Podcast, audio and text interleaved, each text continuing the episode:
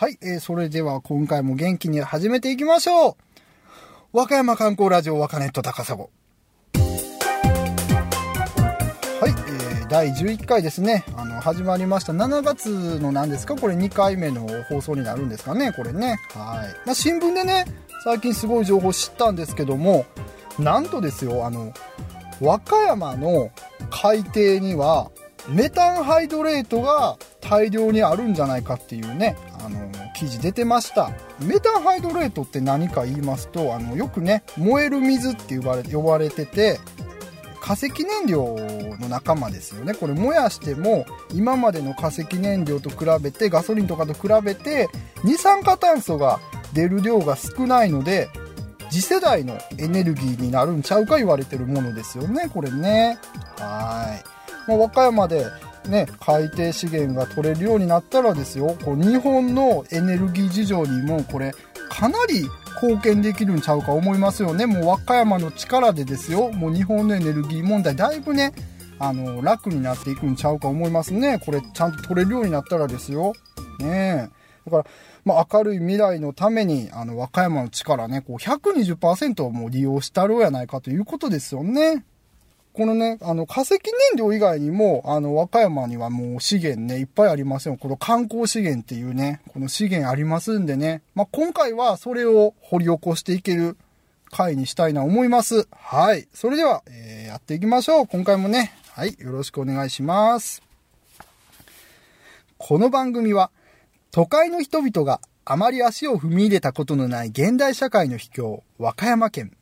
その魅力を120%知っていただくため、日夜奮闘するインターネットラジオ番組です。この番組を聞けば、あなたも和歌山通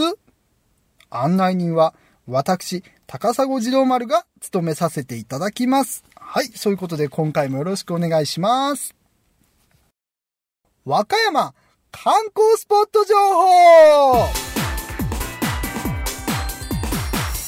はい。えー、まあそういうことでね、今回あの、和歌山のね、あの、観光資源を紹介していこうということですけどもね、まあここでお便りいただいています。ありがとうございます。神奈川県のね、あのー、お住まいの方ですね。はい。いつも番組を楽しみにしています。和歌山に結構パワースポットっていうのが多いですが、番組でそこも取り上げたら面白いかなって思っております。はい、ね、ありがとうございます。ご意見いただきましてね。はい。まあ、以前にね、あのー、この方じゃない方でね、関東の方とお話しした時も、まあ、その人も神奈川の人やったような気がするんですけども、まあ、話聞いたらね、あの、熊野古道とか、高野山の、あの、イメージ和歌山強いらしいですね。あの、関東の人からしたら。まあ、ということでね、あのー、今回はちょっと高野山取り上げていきたいな思います。ね。でもね、ただまあ、高野山言ったらもう皆さんおなじみのね、和歌山県高野町にある、えー、真言宗のお寺ですよね。まあ、ここね、あの、弘法大師がね、あの、空海さんが、えー、密教のね、こう、道場を開いて、まあ、あの、できてきたお寺ですけども、まあ、ここにね、普通に行っても面白くないでしょ、やっぱりね。まあ、大体ね、普通は車で、あの、こう、山登って、ね、あの、お寺の前のとこ止めて、それで、あの、お寺を参るんですけどもね、まあ、南海電鉄っていう電車が、えー、和歌山県と大阪府のところ走ってまして、まあ、有名な電車ですよね。あの、近畿地方の中やったら比較的有名な電車なんですけど、そこで、あの、天空っていうね、高野山に行くの専用の電車が走ってますんで、今回はあえてこの天空でね、高野山目指していこうじゃないかということですよね。はい。まあ、天空ね、でも初めて聞く方もいらっしゃるかもしれないんですけども、まあ、どんな電車やねんっていうことなんですよね。まあ、デザインはね、まずあの、グリーンのボディに、この真っ赤なラインが1本入ってるね。まあ、ちょっとあの、渋めのかっこよさのデザインの電車ですよね。まあ、南海電鉄言ったらね、最近あの、何ですか、南海ラピートが、あの、ガンダムのアニメとコラボレーションしまして、なんか真っ赤なね、ラピート今走ってたりするんですよね。もう今やってないんですかね。もう真っ赤なラピード走ってて、それ僕も見かけたことあるんですけども、まあ、ただね、まあ、天空も5年ぐらい走ってる電車なんで、僕はどっちかっていうと、真っ赤な南海ラピートよりも、もう天空の方がかっこいいと思いますね。はい。まあ、それでね、あの、南海電鉄のどこ走ってるかって言いますと、南海高野線のね、あの、橋本駅、和歌山県橋本市の橋本ですね。橋本駅から、極楽橋駅っていう駅あるんですけど、これね、あの、高野山の一つ手前の駅ですよね。そこの区間を、えー、走ってる電車です。で、極楽橋駅から高野山に行く、高野山駅に行くのは、えー、ロープウェイがありますんで、それにね、あの、乗り換えて、ロープウェイで、えー、高野山目指すことになります。はい。で、で、普通の電車と、これ何が違うか言いますとですよ、あの、普通の電車と比べて、座席や設備がもうかなりね、ゆったりした設計になってますんでね。まあこれ、なんか車内もね、和室みたいな車内なんですよね。なんか和室っぽい、ほんまにもうびっくりしたんですけど、僕電車乗ったらね、いきなり和室っぽいこう木の香りがね、すごいして、なんかもう別の、なんか乗り物の車内って感じではあんまりないんですよね。それはかなりびっくりしましたね。なんかちょっと家の中みたいな感じですよね。香り的には。ね。まあ、ただね、電車自体は普通の車両と同じ大きさのになぜかまとてもま広く感じるっていうね、この不思議な部分ですよね。これやっぱり車内の設計とかこう香りとか雰囲気とかでこう広く感じるかもしれませんね。まあ僕ね、これ朝行って、それで何ですか、普通のとね、あの乗車料金以外にも、この何ですか、天空に乗るためのえー、っと、特急料金じゃないんですけど、特別料金みたいなのがかかってくるんですよね。まあ、それ払って、あの、乗ったらですね、やっぱりもう、家族連れや夫婦が多いんですよね。だから、雰囲気、どういう人たちが来てるかっていうと、まあ、おじいちゃんおばあちゃんがね、あの、孫と一緒に、あの、観光するのに、ごっついいい感じなんで、それでお父さんお母さんが自分の親と自分の子供、あの、連れてきて、で、まあ、あのー、なんですか、3世代でね、旅行するみたいな、そういうお客さんが結構多かったような気しますね。はい。でね、あのー、やっぱりもう電車もね、あの、すごいゆったり走るんですよね。これ都会の人がね、ごっつ喜びそうなポイントがいくつかありますんで、それをね、あの、紹介させていただきましょうかね、今回ね。はい。喜びそうなポイントその1なんですけども、えー、レトロな駅。ね、これレトロな駅が、途中に何箇所かあって、まあ、古き良きね、あの、日本の風景のイメージの駅ですよね。もうなんか、まあ、昭和までいかんかもしれんけども、もうごっついね、あの、なんか昔ながらのね、イメージなんですよね。だから僕が一番昔ながらの駅やなって思ったんは、どこですかね。えーと、まあ、紀伊清水っていう駅やったりね、あの、カムロっていう駅がね、結構レトロでいい感じやな思いましたね。はい。でね、このカムロっていう駅の近所になんか戦国武将のね、真田幸村がおったことのある屋敷とかあって、こういう風になんか、ちょっと微妙にね、歴史好きには、あの、たまらないスポットっていうのが、ちょこちょこあるんですよね、これね。はい。あとね、なんかあの、川をこう、橋でこう、川を渡っていくんですけども、その川も、オリンピックの金メダリストのね、水泳選手が、あの、子供の頃、練習してた川とかね、前畑秀子さんっていう人ですよね。このごつい、もう、昔のオリンピックで活躍した人ですけども、ね。はい。あとね、まあ自然豊かな風景があるということでね、これ、まあ季節によって見えるもん変わるんですけども、ね、あの、桜並木があったりとか、えー、九度山駅付近にはもう桜並木がいっぱいね、こう、綺麗に見えますよね。で、まあ、紀伊清水駅のちょっと手前やったら、あの、菜の花畑のスポットね。も菜の花やから多分、あれですか、春のちょっと暖かくなってきたぐらいの季節ですよね。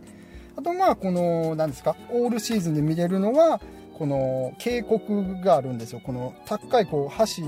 をこう渡ってる時にこうちょうどなんですか、その谷みたいになってて、そこの下まあ川流れてたりとかするんですけども、そういうなんかこうちょっと都会の人からしたらごっついね、あの大自然の雰囲気をこう電車の中から味わえるわけですよね。もうこれはすごい、なんですか、この田舎の人からしたらね、あの、懐かしい風景みたいな感じになるかもしれんけど、都会の人からしたらごっついね、これ、新鮮な、あの、風景なんちゃうかな思いますね。はい。まあ、それでね、あの、ゆっくりこう、いい景色とか見たりね、ゆったり電車乗って、もう電車乗ってるだけでも、あの、ここ結構癒されるんで、なんかリラックスできますんでね、これはすごいな思いましたね。こんな電車もあるんやなってね、僕ね、その電車って大体その、行った先の観光地とか楽しみにしてる道中みたいな感じですけど、この電車自体が観光のね、楽しめるスポットになるっていうのは、まあ、ちょっと珍しいなと思いましたよね。これはすごい魅力ありますよ、天空ね。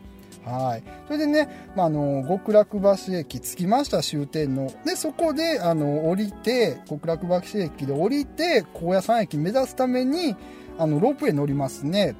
で、ロープウェイはね、かなりこう、急な斜面のところにも最初からこう設置されてるんで、まあ、子供とかね、そういったロープウェイとか、まあ、山登りとかあんまやらん人は、こう、ごっつワクワクすると思いますね、これね。それでまあ、なんですか、その外国人の方ですかね、多分ちょっと白人系の方が多かったんですけど、まあそういった方々も、あの、結構高野山に来てるんですよね。こうなんかリュックサックとか背負って。んでまあ、ね、あの、高野山に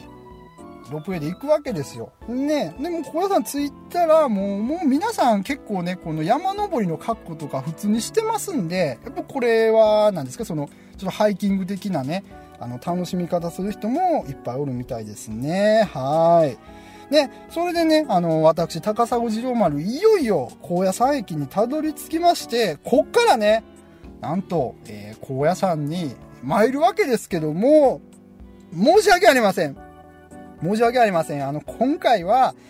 高野山駅に着いた時点で、えー、時間がなくなってしまいました。ええー。だからもう、僕ね、せっかく高野山駅まで行ったんですけども、あの、結局ね、高野山の観光はせんとしないで帰ってきてしまいましたんで、本当にね、ごめんなさい。あの、いつかね、あの、必ず、ちょっと番組のために高野山行きますんで、ちょっと今回はね、あの、勘弁してください。時間がなかったんで、はい、すいませんね。ここでね、あの、最後にちょっとあの、お伝えしておきます。はい、あの、今日の観光情報ですね。まあ、天空っていう電車は、えー、さっき言った南海電鉄の橋本駅から、えー、高野山までの間の、えー、何ですか？乗車賃ですか？これロープウェイの値段も含んでますよね。大人で、えー、片道830円。それで、天空用のその乗車券ですね。天空に乗るための乗車券は、えー、510円かかりますね。はい。まあ、これね、あの、結構人気あるみたいで、今ね、あの、高野山1200周年とかやってますんで、結構観光客の人、ちょくちょく来てるらしいんですよね。だからもう、電話で、え、ー、と、フリーダイヤルの電話で、10日前から予約できるようになってますんで、もしね、ちょっと空席とかに不安ある方は、10日前からもう電話でね、あの、席取っといてください。ね。はい。まあ、そういうことでね、あの、天空で、えー、心が洗われるようなね、こう癒しの旅はね、あの、できますんで、皆さん、え、和歌山県の観光地を巡るために、天空に乗ってみてはいかがでしょうか。和歌山観光スポット情報でした。ありがとうございました。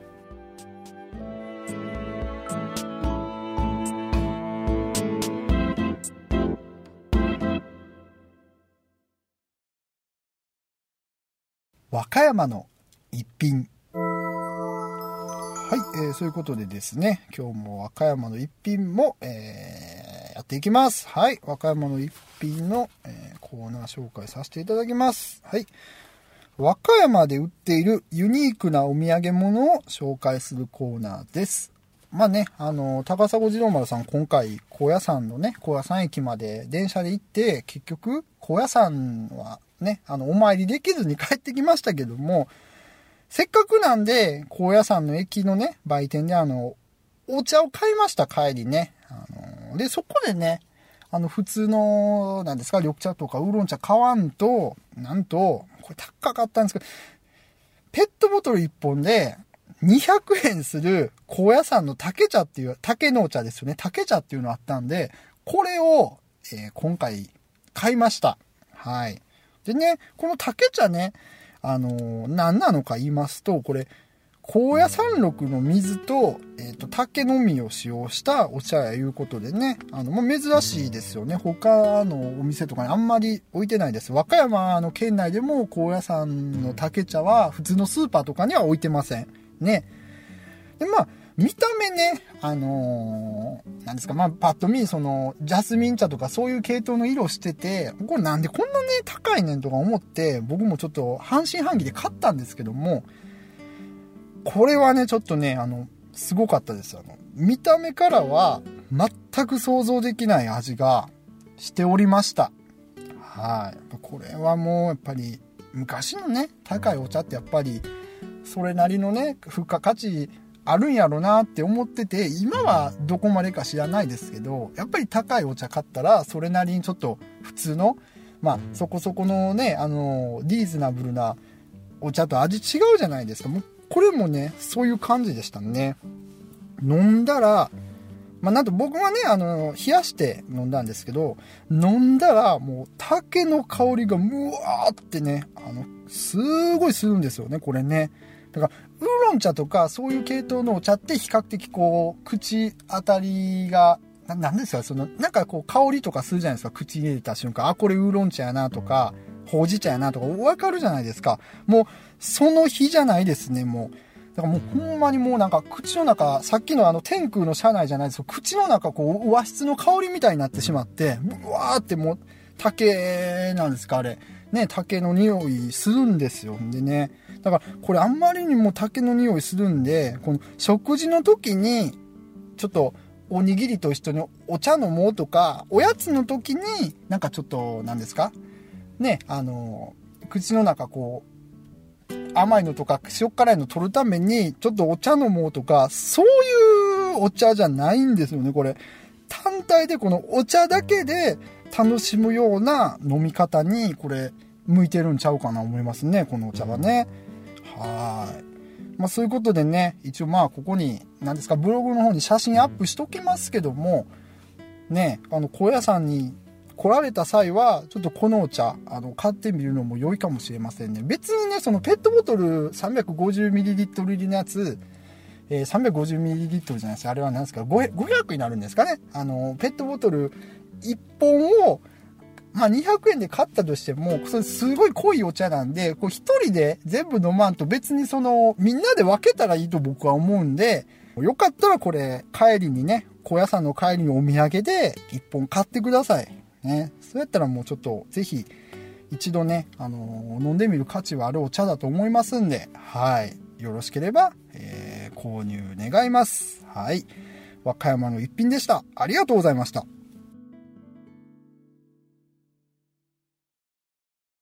はい、えー、それではエンディングです。まあ、最近思うんですけどもね、やっぱり現代社会やったりね、都会の、あの、暮らしっていうのに疲れてる人がね、多いんちゃうかな思いますよね。本当にね。だからもう、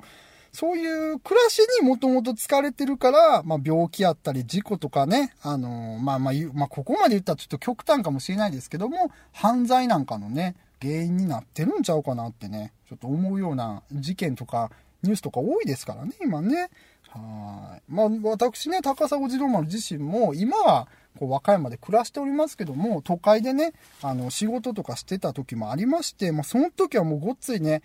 やっぱりね、あの、都会に住んでるってだけで結構、まあ、都会が合わなかったのかもしれないですけども、まあ、ストレスとか結構溜め込んでたんで、まあ、それね、自分の以前の姿とかと照らし合わせると、やっぱりね、この和歌山でしたり、こういった場所の、この癒しのね、力っていうの必要なんやろうな、思いますよね。